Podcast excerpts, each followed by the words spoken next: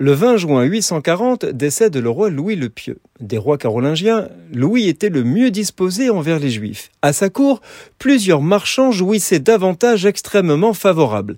Ces privilèges garantis à leurs titulaires et à leurs ménages, y compris proches, esclaves et serviteurs, la liberté de mouvement la plus large, le droit d'acquérir et de vendre des biens. Les activités missionnaires des chrétiens parmi les esclaves païens appartenant à ces marchands juifs étaient interdites.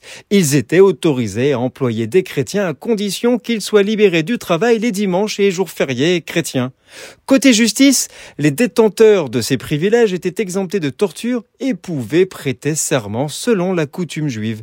Cependant, les conséquences les plus graves pour le statut juridique futur des Juifs, en particulier ceux de la France et de l'Allemagne, étaient contenues dans les dispositions des privilèges de Louis, qui plaçaient les Juifs directement sous sa juridiction.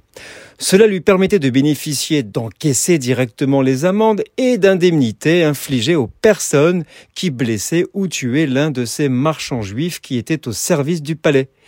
Louis avait d'ailleurs nommé un fonctionnaire chargé de la des juifs appelé le magistère judérum.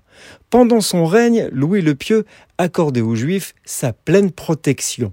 Sa bonne volonté envers les Juifs ne s'est même pas affaiblie quand il apprit que son propre diacre s'est enfui en Espagne musulmane pour y embrasser le judaïsme.